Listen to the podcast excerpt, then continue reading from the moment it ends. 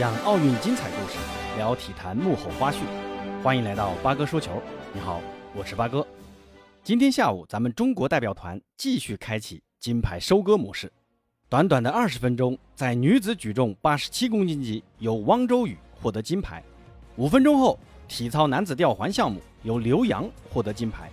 再过十分钟，由张长虹在射击男子五十米步枪三姿比赛中获得冠军。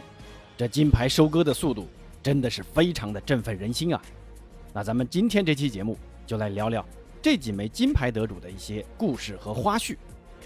先来说说汪周雨，早在一七年，汪周雨其实是打七十五公斤级的，接连拿下全运会和全国举重锦标赛的七十五公斤级的冠军后，在一八年因为规则改变调整为七十六公斤级，但依然拿下世锦赛的冠军。到了一九年又调整级别。改打八十七公斤级，之前汪周雨说过，这个级别就得靠我了。果然，这次比赛啊，汪周雨不负众望，以抓举一百二十公斤、挺举一百五十公斤，总成绩两百七十公斤的成绩摘得桂冠，为中国举重队夺得本届奥运会的第六枚金牌。这枚金牌也是中国女子举重在大级别的历史性突破。其实汪周雨之前调整到八十七公斤级时，还遇到一些问题啊。最先遭遇的那就是增重，在三十天内增重九公斤，对运动员来说，心理和身体都是一道坎儿。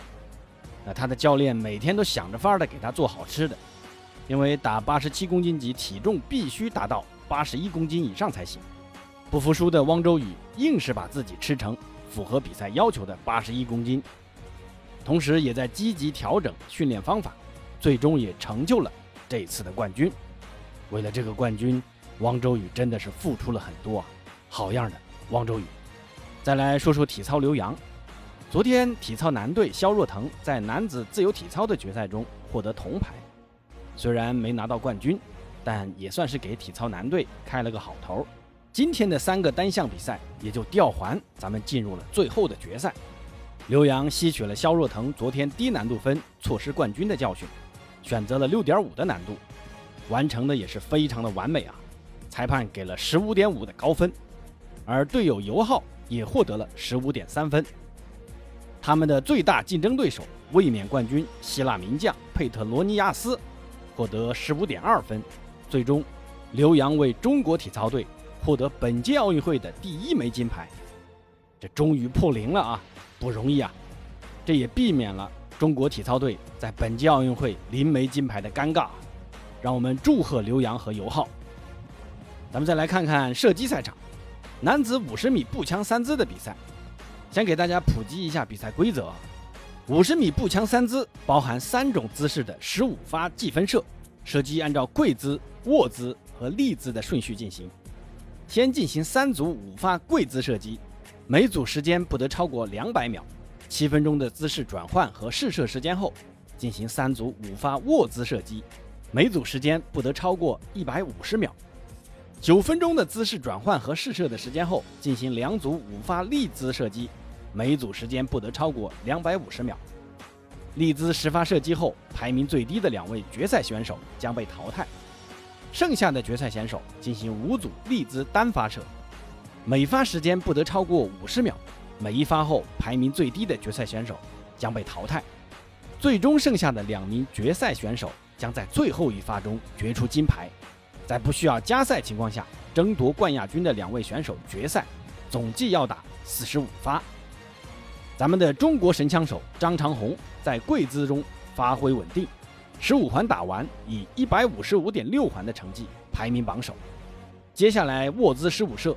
张长虹继续领先，打出一百五十七环的高分，总成绩以三百一十二点六环继续领跑。咱们最大的竞争对手俄罗斯的卡门斯基三百一十一点八环紧随其后。到了张长虹最擅长的立姿，先开始两轮五发基础轮，张长虹发挥有些起伏啊，有一枪仅打出八点五环，被卡门斯基反超了零点九环，但随后迅速做出调整的张长虹。连续打出十环以上，两组打完，他以四百一十三点六环继续排名榜首。随后一直保持领先优势到金牌争夺战。最后一枪，他打出十点三环，夺得冠军，没有给卡门斯基任何机会，同时还打破了中国选手杨浩然保持的决赛世界纪录。这也是咱们中国射击队在本届奥运会的第四枚金牌。至此，射击比赛完美收官。顺便一提啊，昨天八月一号也是咱们中国获得首枚奥运金牌的徐海峰的生日啊。那这枚金牌就是给徐总教练的迟到的生日礼物。那就在八哥做这期节目的时候啊，中国自行车队的钟天使和鲍山菊以打破世界纪录的成绩战胜强大的德国队，获得中国代表团在本届奥运会的第二十八枚金牌。至此，我们已经完成了对里约奥运会金牌总数的超越。好样的，中国健儿们！好，今天的节目到此结束，欢迎关注、订阅、点赞，咱们下次见。